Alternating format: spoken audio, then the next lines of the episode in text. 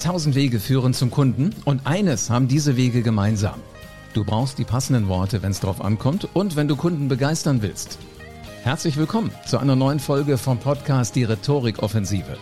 Präsentationen sind Rhetorik, Gespräche sind Rhetorik und Social Media ist Rhetorik. Du kannst alle Kniffe der Rhetorik in Büchern oder online im Internet finden.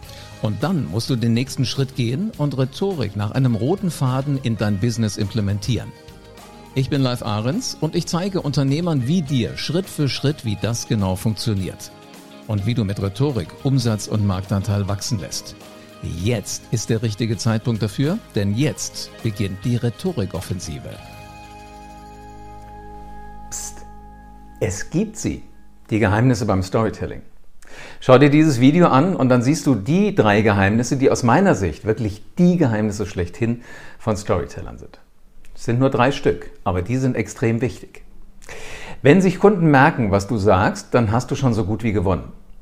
Und äh, du musst ihnen einfach nur das sagen, was Kunden gerne hören wollen. Natürlich wollen sie hören, es ist billig und höchste Qualität. Natürlich wollen sie am besten hören, du schenkst ihnen alles und es ist äh, sofort da. Also du wirst sofort liefern, du fährst gleich los. Das meine ich aber nicht mit Geschichten, sondern ich meine damit, dass du Geschichten erzählst, weil das, was Geschichten immer ausmacht, ist, dass das, was wir erzählen, in einer sehr einfachen Sprache vermittelt wird. Geschichten sind das, wo wir als Erwachsene Kindern beibringen, wie unsere Welt funktioniert, wie die Welt, in der sie groß werden, funktioniert. Und äh, wenn du diese Einfachheit von Sprache einfach hernimmst, sie überträgst auf dein Geschäft, dann wirst du merken, wie du auf einmal wahrgenommen wirst. Nicht wie Papa, aber wie ein kompetenter Mensch. Und genau das solltest du machen. Und wenn du glaubst, dass du keine Geschichten erzählen kannst, Du bist ein komplett faktenbasierter Unternehmer. Dich interessieren wirklich nur die harten Zahlen. Dann halt dir Folgendes vor Augen. Hinter allen Zahlen, Daten, Fakten, hinter dem klassischen Denken ZDF verbergen sich immer Geschichten. Egal mit welchen Zahlen du umgehst, es gibt da immer irgendetwas, was uns wirklich anträgert, was uns wirklich kickt. Und genau das sind die wichtigen Dinge, die müssen wir uns wieder vor Augen führen und dann wirst du alles richtig machen. Dann wirst du genau die Geschichten erzählen, die mitreißen die Menschen hören wollen. Die meisten von uns behalten die Geschichten leider für sich. Und ich finde es extrem schade, weil ich kann mir immer Geschichten wesentlich besser merken als eben Zahlen, Daten, Fakten.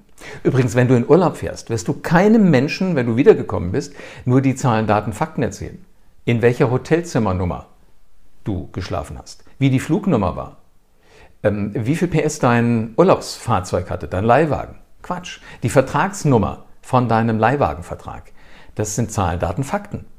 Aber das interessiert keinen, sondern du wirst eher erzählen, wie die Sonnenaufgänge waren, wie lecker die Cocktails am Strand geschmeckt haben, was du alles in den leckeren Restaurants gegessen hast, welche Typen du beobachtet hast, also was da so alles an, an schrägen Dingen bei dir im Urlaub passiert ist. Und genau das sind Geschichten. Und hier ist der zweite wichtige Fakt. Also nicht nur die Einfachheit ist wichtig, Geschichten ähm, sind auch immer etwas fürs Gehirn. Das Gehirn von Menschen liebt Geschichten und es hasst Fakten. Anders gesagt, das Gehirn kann sich Geschichten besser merken und hat mit Zahlen, Daten, Fakten nicht so einen Vertrag. Vielleicht hast du folgendes Experiment mal gemacht. Du hast einem Kind sein Lieblingsbuch vorgelesen. Ich hatte immer einen kleinen Jungen in, in meiner Umgebung, der liebte, als er klein war, das Buch Thomas die Lokomotive. Kennst du? Wenn ja, wirst du dich daran erinnern. Wenn nicht, ist ein sehr berühmtes Kinderbuch in den letzten Jahren gewesen. So, und dann irgendwann, weil ich wusste, das Buch habe ich dem Kleinen schon zigfach vorgelesen, dachte ich mir, mache ich die Geschichte doch nochmal einen Zacken spannender. Ich dachte, ich mache das gut. Da guckt der Kleine mich total irritiert an und sagt zu mir, live, du lügst. Er sagt, wie meinst du denn jetzt das? Sagt er, ja, ich würde lügen, das würde da nicht stehen, was ich gerade behaupte, was da stünde. Da musste ich tief durchatmen und ich sagte, woher willst du das wissen? Du kannst ja noch gar nicht lesen, du bist viel zu klein, du gehst noch gar nicht in die Schule. Da sagte er, ja, das stimmt wohl, aber das würde da nicht stehen. Ich mir dachte, okay, mal gucken, was geht bei dem kleinen Mann und habe ihm dann einfach das Buch gegeben und gesagt, gut, dann liest du mir vor. Und dann kam der Schlager. Er nimmt das Buch, guckt rein, liest vor und zwar Wort für Wort, was da steht und er hat sogar an der richtigen Seite rumgeblättert. In dem Moment wird dir heiß und kalt. Das hat mich so beschäftigt, dass ich in den Buchladen gegangen bin und gedacht habe, ich muss die fragen, ob dieser kleine Mann äh, hochbegabt ist.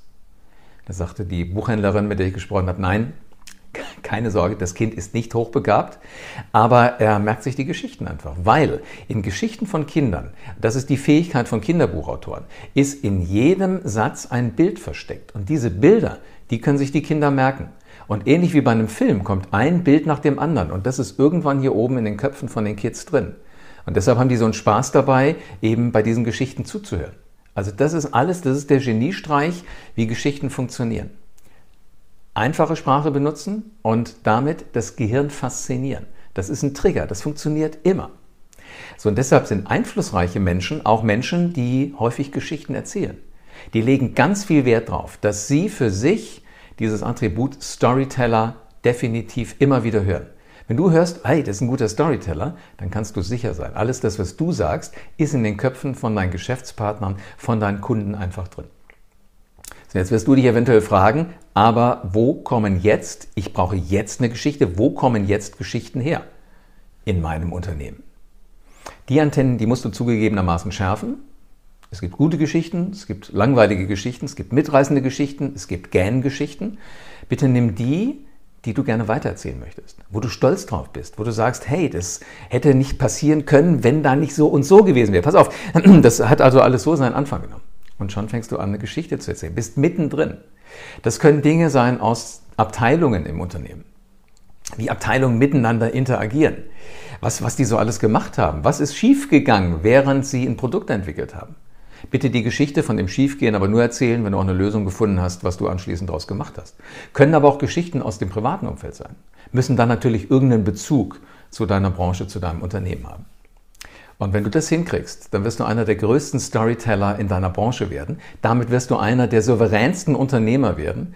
Und die souveränen Unternehmer sind für gewöhnlich die, die Einfluss haben. Wenn du Geschichten nachhaltig erzählen kannst, wenn Menschen die verstehen, dann wirst du auch, wenn du Politiker bist, merken, du wirst einer der souveränsten Politiker in deiner Gegend, in deiner Partei. Und die souveränen Politiker sind die, die für gewöhnlich Einfluss haben, die Einfluss nehmen können auf Entscheidungen, die für uns als Gesellschaft einfach wichtig sind. Also überleg dir, wie willst du ans Geschichten erzählen rangehen? Und äh, eine große Geschichte übrigens, die ganz häufig erzählt wird, ist eine, vielleicht kennst du sie, von Post-it. Kennst du? Wie Post-it entstanden sind? Also diese kleinen Notizzettel, die nicht richtig kleben?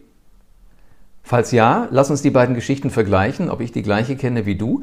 Ansonsten, wenn du die Geschichte nicht kennst, Ohren geschwitzt. Die Firma 3M wollte einen Tapetenkleister entwickeln, der nicht zu schnell klebt. Weil dem Unternehmen ist bewusst geworden, dass immer mehr Menschen ihre Wohnungen, ihre Häuser selber renovieren und nicht unbedingt Maler, Lackierer, Inneneinrichter damit beauftragen.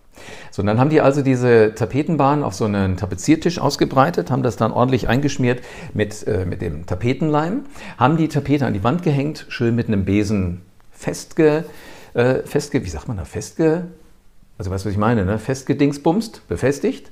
Und dann im nächsten Moment waren sie unten, wollten den zweiten Teil der Tapete abmachen, aber jetzt war der, der Kleber schon fest. Und genau für so eine Situation damit man nicht die ganze Bahn wieder abreißen muss und eine neue nehmen muss und die alte wegschmeißen muss. Dafür wollte 3M eben ein Tapetenkleister erfinden, der nicht zu schnell klebt. Damit du es oben erst befestigen kannst und dann schön unten.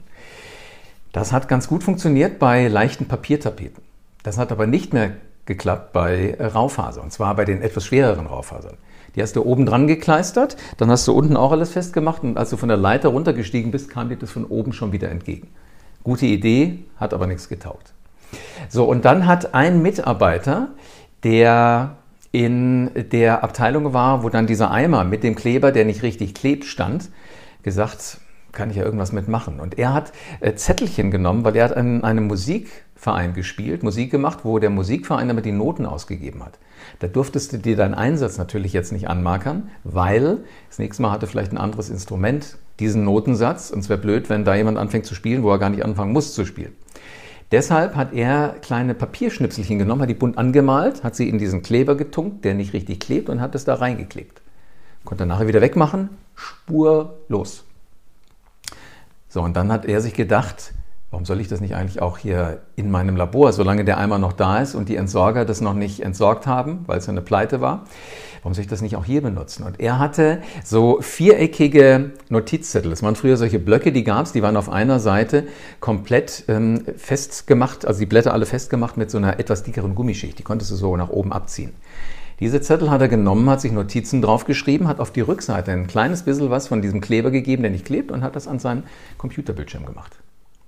Und dann kam jemand aus der Marketingabteilung, guckte auf diesen Computerbildschirm und sagte, wie bitte hält dieses Papier da?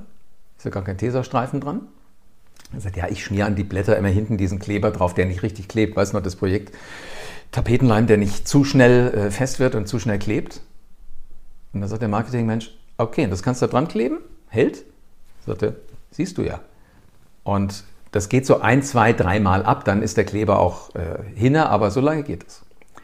So, und dieser Marketingmensch hat gesagt, okay, wenn das bei dir funktioniert, dann funktioniert das auch bei vielen anderen. Wir produzieren einen rechteckigen Block, einen viereckigen und so einen kleinen rechteckigen. Und den hat 3M dann allen großen Kunden in den Vereinigten Staaten geschickt. Einfach mal so als Geschenk. Probieren Sie es mal aus. Und die dachten sich, wenn das wirklich genauso ist, wie wir das annehmen, dann werden die das auch benutzen, vielleicht sogar auf Briefe draufkleben, was draufschreiben, den Brief wegschicken. Dann hat schon wieder einer so einen Post-it-Zettel kennengelernt.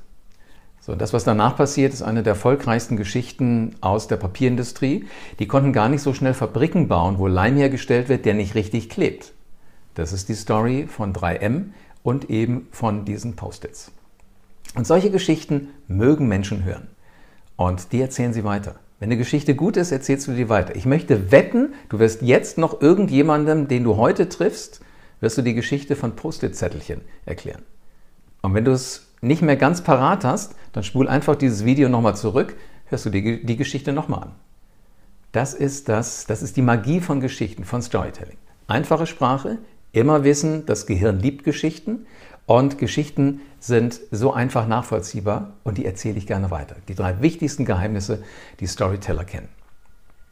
Wenn du diese Ideen auch für dein Geschäft umsetzen willst, wenn du damit aufs nächste Level kommen willst, also wenn du jetzt wirklich Lust drauf hast, dass du sagst, ich möchte und ich muss jetzt souveräner, schlagfertiger, einflussreicher sein, dann vereinbar ein kostenfreies Strategiegespräch mit mir. Alles, was du dafür tun musst, ist, du gehst auf www.livearens.de und trägst dich ein für ein kostenfreies Strategiegespräch. Und dann werden wir ganz bald persönlich sprechen und vielleicht die eine oder andere Geschichte austauschen. Vielen Dank, dass du wieder dabei warst. Wenn dir gefallen hat, was du heute gehört hast, dann war das nur die Kostprobe. Willst du wissen, ob du für eine Zusammenarbeit geeignet bist? Dann besuche jetzt livearens.de und buch dir einen Termin. In diesem 45-minütigen kostenlosen Erstgespräch wird eine Strategie für dich erstellt. Du lernst, wie es dir gelingt, dass du den passenden Spruch parat hast, wenn es drauf ankommt. Vergiss aber bitte eine Sache nicht. Deine Rhetorik entwickelt sich nicht von alleine. Du brauchst einen Mentor, der dir zeigt, welche Schritte du befolgen sollst und welche nicht. Ich habe Menschen aus Wirtschaft, aus Politik und aus Entertainment dabei geholfen, ihre Rhetorik für das Business fit zu machen. Wenn du wissen willst, ob du dafür geeignet bist, dann sichere dir jetzt deinen Termin auf livearens.de.